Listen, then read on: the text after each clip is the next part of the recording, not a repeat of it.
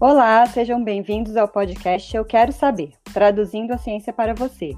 Esse é um projeto do curso de administração em parceria com o programa de pós-graduação em administração e com o programa de iniciação científica da Universidade de Brasília, UNB.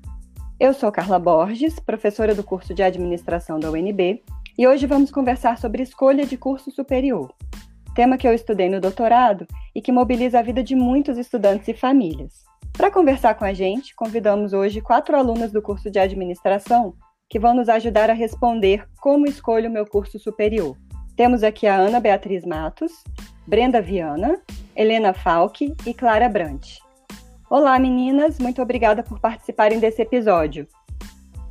Oi, professora. É, meu nome é Ana, eu queria agradecer muito pela oportunidade de estar participando é, desse podcast. Para mim é uma honra e um prazer contribuir com a ciência aí da UNB. Oi, professora, eu sou a Brenda. Queria agradecer também a oportunidade. Muito obrigada.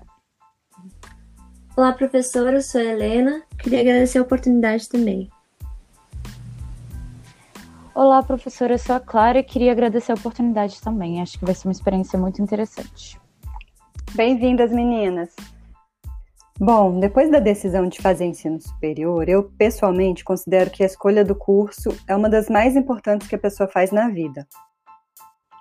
É, isso porque é uma escolha que gera consequências duradouras na vida da gente. Tem impactos no nosso nível socioeconômico, no nosso estilo de vida e no bem-estar. Por isso, é uma decisão que precisa ser feita com bastante empenho. Mas apesar da importância dessa escolha, normalmente ela é feita quando ainda somos extremamente jovens, com pouco autoconhecimento e com pouca experiência de vida. E além disso, a diversidade de cursos é enorme. As ocupações e profissões que eles possibilitam, mais ainda. E são diferentes em termos de habilidades requeridas, valorização social e também nas perspectivas que o mercado oferece. Só na UNB a gente tem mais de 70 cursos que são divididos entre várias faculdades. E para dificultar ainda mais, tem muita concorrência, que varia ainda de curso para curso e que varia ao longo do tempo. Por isso, Ana, eu quero saber como foi a escolha do seu curso superior diante de toda essa complexidade? Então, professora, para ser bem sincera, a pressão maior que eu sentia era de sair direto do ensino médio para a faculdade mais do que saber o que eu queria fazer, existia uma pressão muito grande, minha mesmo, da família, da escola, de forma geral, de que eu saísse direto da escola e de preferência para o UNB, né? Existe essa coisa de como se fosse a pior coisa do mundo, a gente ter que fazer um cursinho depois, ou então às vezes ir para uma faculdade particular como se isso fosse um problema. E aí o pessoal acaba tirando qualquer nota e desesperado tentando encontrar algum curso em que aquilo se encaixe, mesmo que aquilo não tenha nada a ver com o que a gente realmente quer, né? Então, assim, eu saí da escola e tive a felicidade de me encontrar na minha escolha em administração, mas a maioria dos meus amigos mais próximos de escola acabaram pulando de curso em curso até se encontrarem, e hoje está todo mundo muito feliz e encaminhado da mesma forma como eu, que consegui aí sair da escola direto para o curso que eu gostava. Ana, e o que você acha que te ajudou a fazer uma boa escolha? Então, eu passei por uma jornada aí de escolha de curso. Inicialmente eu queria relações internacionais, quando eu vim para Brasília, e isso na minha quinta ou sexta série, já não me lembro tão bem. E eu lembro que eu passei muito tempo, até o meu terceiro ano, achando que eu queria relações, porque eu gostava da estética de comércio exterior, de política, eu gostava muito de línguas. E eu achava que o único, único jeito né, que eu podia sair do Brasil, por exemplo, para trabalhar e estudar, seria fazendo relações internacionais. Até que eu vivi uma experiência de intercâmbio no ensino médio, eu passei seis meses do meu terceiro ano na Nova Zelândia. E lá eu percebi que, né, como a, a, forma deles de estudo é muito diferente, poucas pessoas fazem faculdade, existe um foco muito maior de fazer algo que eu gosto mais do que fazer uma graduação obrigatoriamente, eu comecei a pensar o que, que de fato eu gostava, né, que era como eles faziam para escolher o que ia ser a profissão deles no futuro. E eu comecei a me perguntar, cara, o que, que eu gosto? O que, que eu sou boa, né? Como é que eu posso juntar essas duas coisas que para mim era muito importante? Não pode ser só algo que eu gosto nem só algo que eu sou boa, tem que ser uma coisa que tem uma interseção entre essas duas coisas. E aí eu comecei a pensar o que eu mais gostava é, de fazer no Brasil. Eu fui presidente de Grêmio do meu nono ano ao meu terceiro ano, e o Grêmio era com certeza a parte que eu mais gostava, e eu comecei a me questionar sobre o que, que eu mais gostava nessa experiência, sabe? E eu percebi que o que eu mais gostava era realmente o que tinha a ver com a administração, né? Que era planejamento, era estratégia, era gestão de pessoas, gestão de recursos, é, relacionamento com os meus stakeholders, que eram, na época eu não conhecia tantos termos, né? Stakeholder é o termo que a gente usa para pessoas interessadas no nosso negócio, que no meu caso eram os diretores, os coordenadores, os professores, os alunos.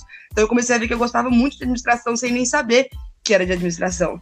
E eu sempre gostei muito de ambientes dinâmicos. A Nova Zelândia não foi a minha única experiência de mudar, né? Eu morei em outro país, morei na Alemanha e também mudei seis vezes dentro do Brasil. Então, o dinamismo é algo muito importante para minha vida. E aí, quando eu olhei para tudo que eu gostava e toda a minha vontade de ter uma vida dinâmica, que eu pudesse mudar sempre, fazer coisas novas, a administração realmente brilhou os meus olhos e foi assim que eu escolhi. E sou extremamente feliz com a minha escolha hoje.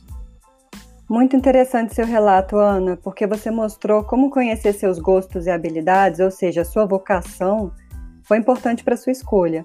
E é interessante notar também que o autoconhecimento sobre esses gostos e habilidades depende muito da experimentação, né, da vivência prática. E o seu relato mostra justamente isso, que analisar sua história de vida foi um aspecto importante para que você identificasse essas vocações. Mas e quando a pessoa não consegue identificar essas vocações? Clara, como é que faz para escolher nesses casos? É, parece bem o meu caso, né? Eu não tinha muita certeza do que eu queria. Eu sabia que eu gostava de humanas e matemática por causa das matérias no ensino médio.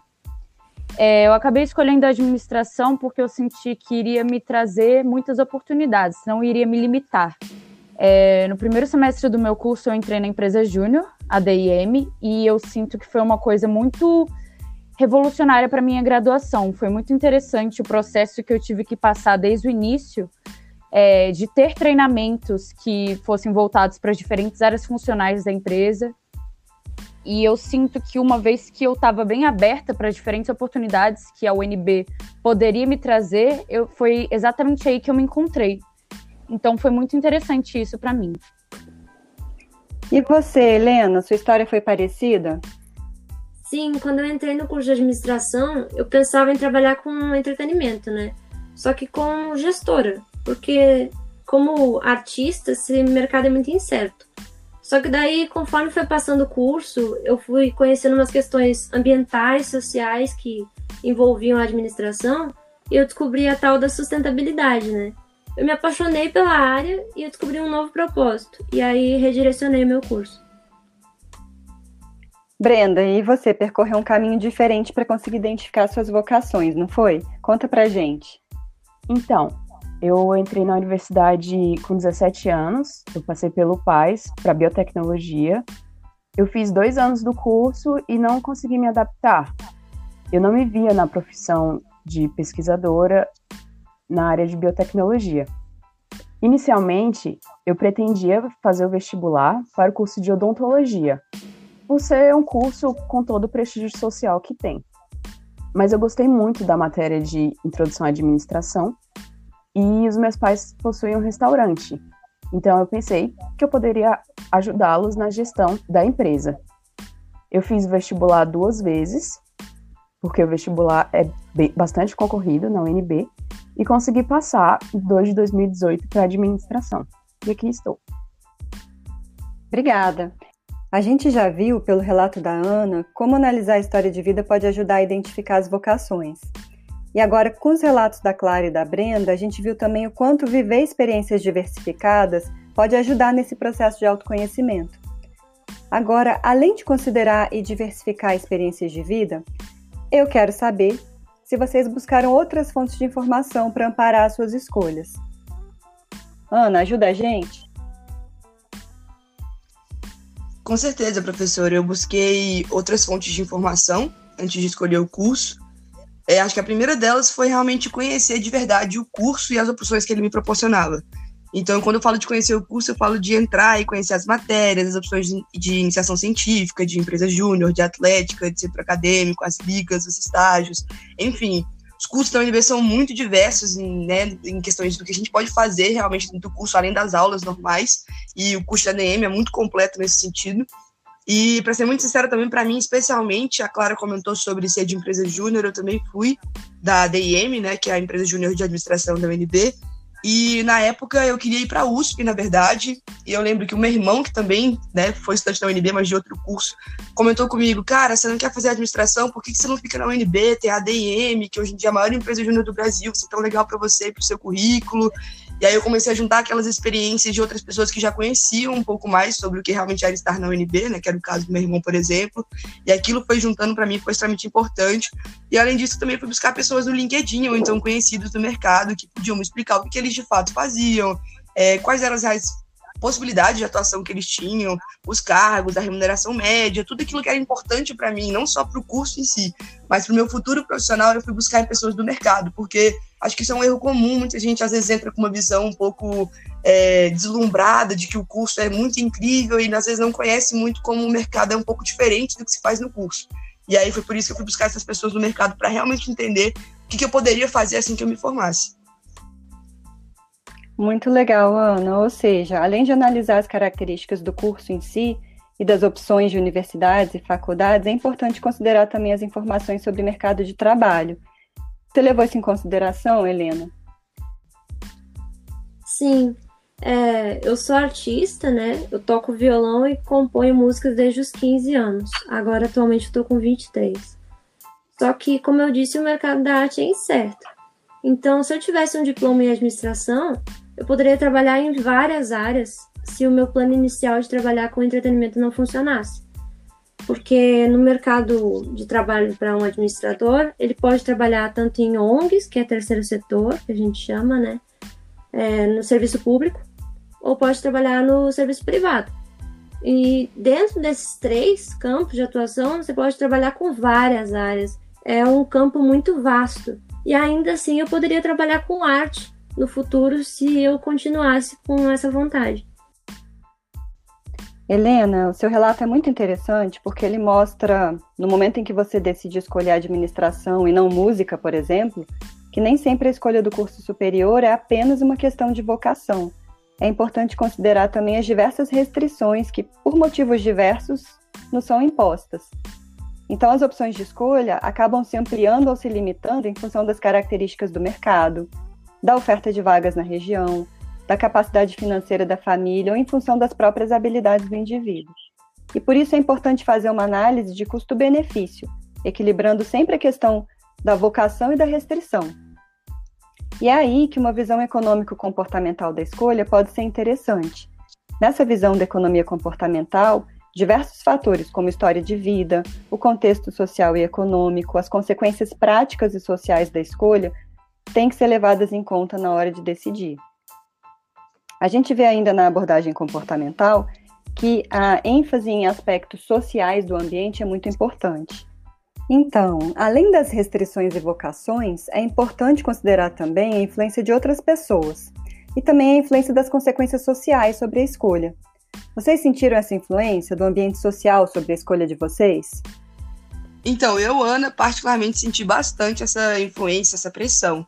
Né? Quando eu voltei do intercâmbio, como eu tinha comentado, é, eu tinha na cabeça durante muito tempo que seria relações internacionais, então para os meus pais tinha essa coisa que poderia ir ali para o direito, para ciência política, mas quando eu voltei com a administração, que é um curso que saía muito do que era esperado, eu tive uma resistência. Eu achei que ia ser bem tranquilo, porque o meu pai é diretor de empresa, é administrador e economista, e o meu irmão é engenheiro de produção, mas aqui na UNB a gente é bastante voltado para gestão no curso dele, então também é um cargo que acaba trabalhando com gestão. E eu achei que ia ser a coisa mais tranquila do mundo, né? Falar para eles que eu queria seguir uma carreira parecida.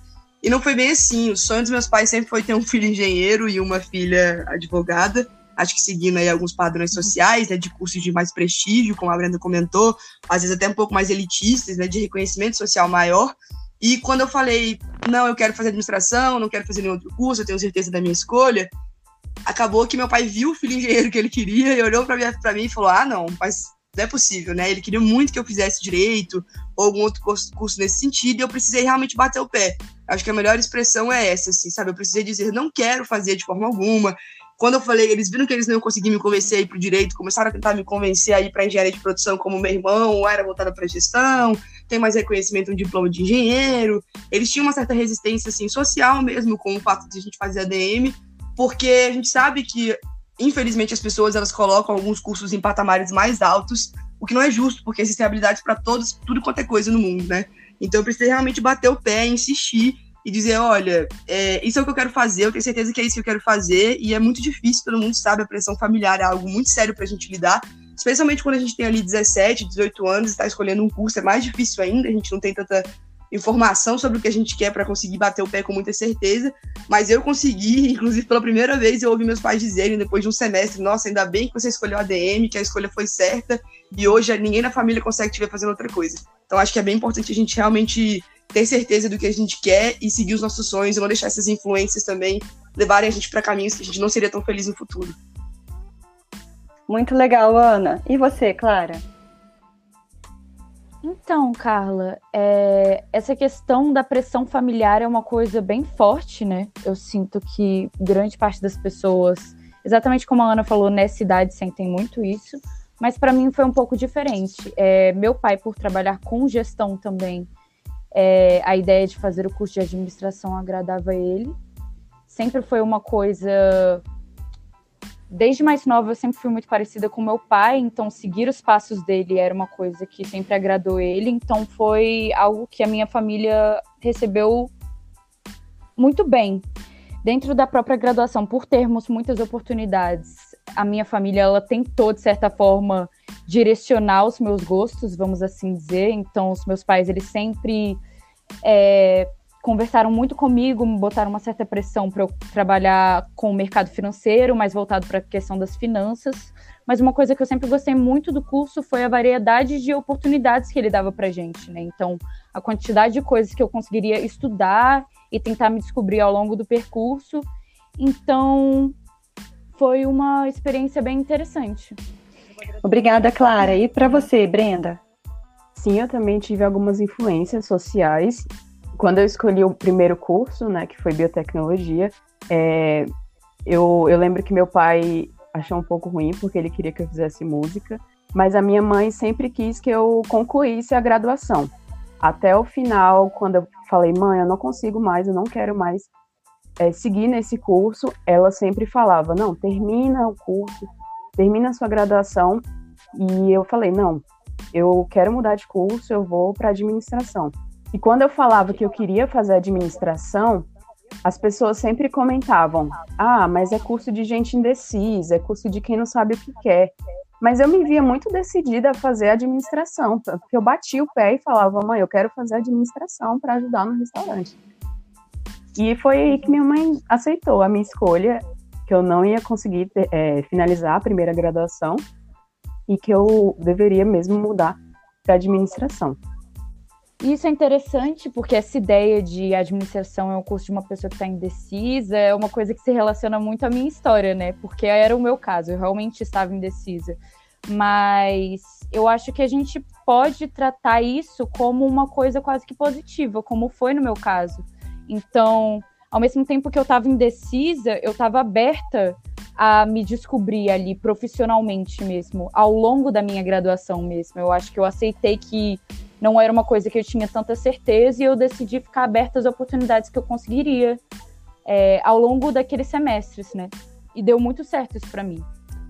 Pois é, Clara, eu diria que ao escolher a administração, você ampliou seu cenário de escolha. Você fez com que é, mais opções entrassem na lista de diversas coisas que você poderia fazer ao longo da vida a partir do seu curso.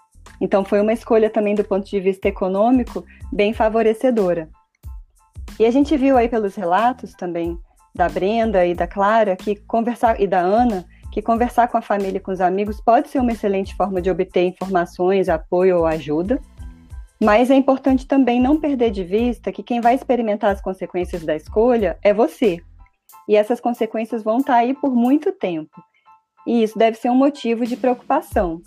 Além disso, que outras preocupações vocês tiveram ao longo do processo de escolha?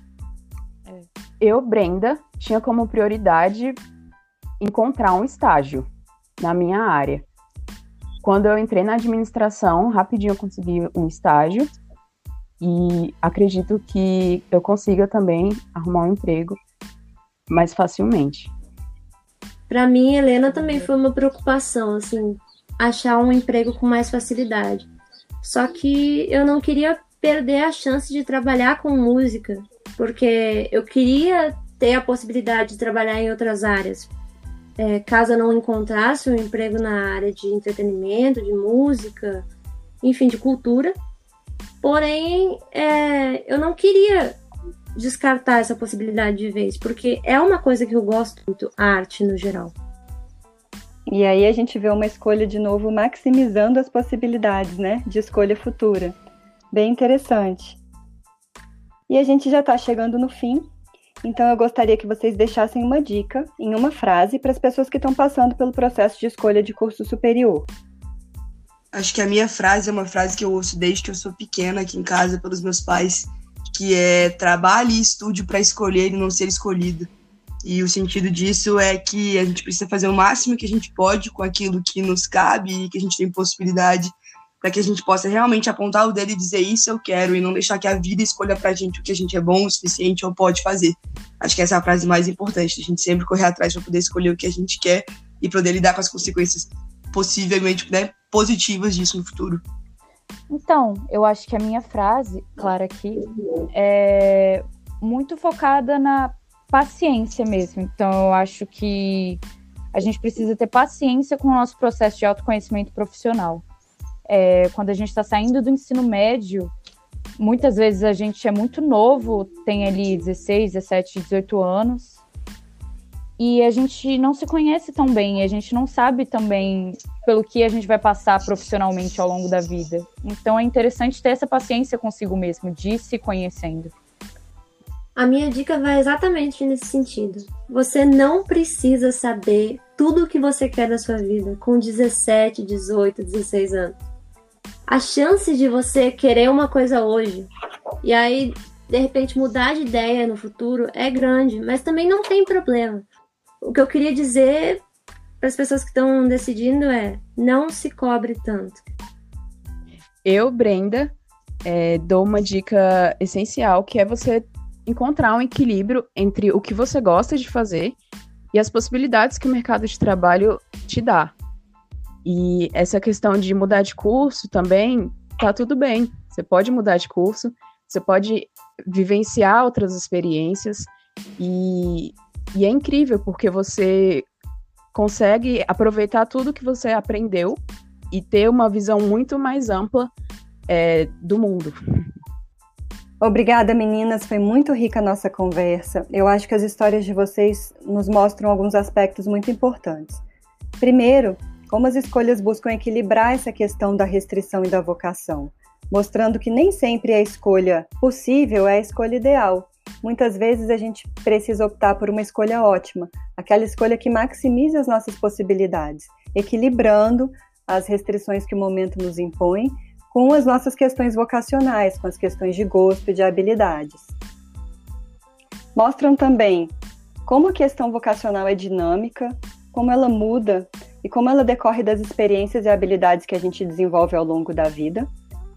E, por fim, vimos como é possível usar um esquema teórico da economia comportamental operante para orientar escolhas na área de curso superior, considerando aspectos da história de vida, do contexto econômico e social e das consequências práticas e sociais da escolha. Quem quiser saber mais um pouquinho sobre isso, pode acessar minha tese no link disponível no podcast. E eu quero agradecer mais uma vez a companhia de vocês. Então, Carla, queria agradecer mais uma vez a oportunidade de ter participado. Eu acho que quando eu estava no ensino médio, se eu tivesse te dá chance mesmo de ouvir alguém falando sobre isso, eu talvez tivesse tido mais certeza, mais clareza e menos angústia mesmo de não saber o que fazer desde sempre e de conhecer as minhas oportunidades melhor. Então, espero que a gente possa contribuir aí com a escolha de algumas pessoas e dar um pouco mais de tranquilidade nessa fase que é muito difícil e complicada para a maioria das pessoas que estão no ensino médio. Eu, Brenda, queria agradecer também a participação. Ouvir as experiências das meninas também foi bastante enriquecedor. Espero que esse podcast ajude vários alunos do ensino médio a decidirem qual curso fazer.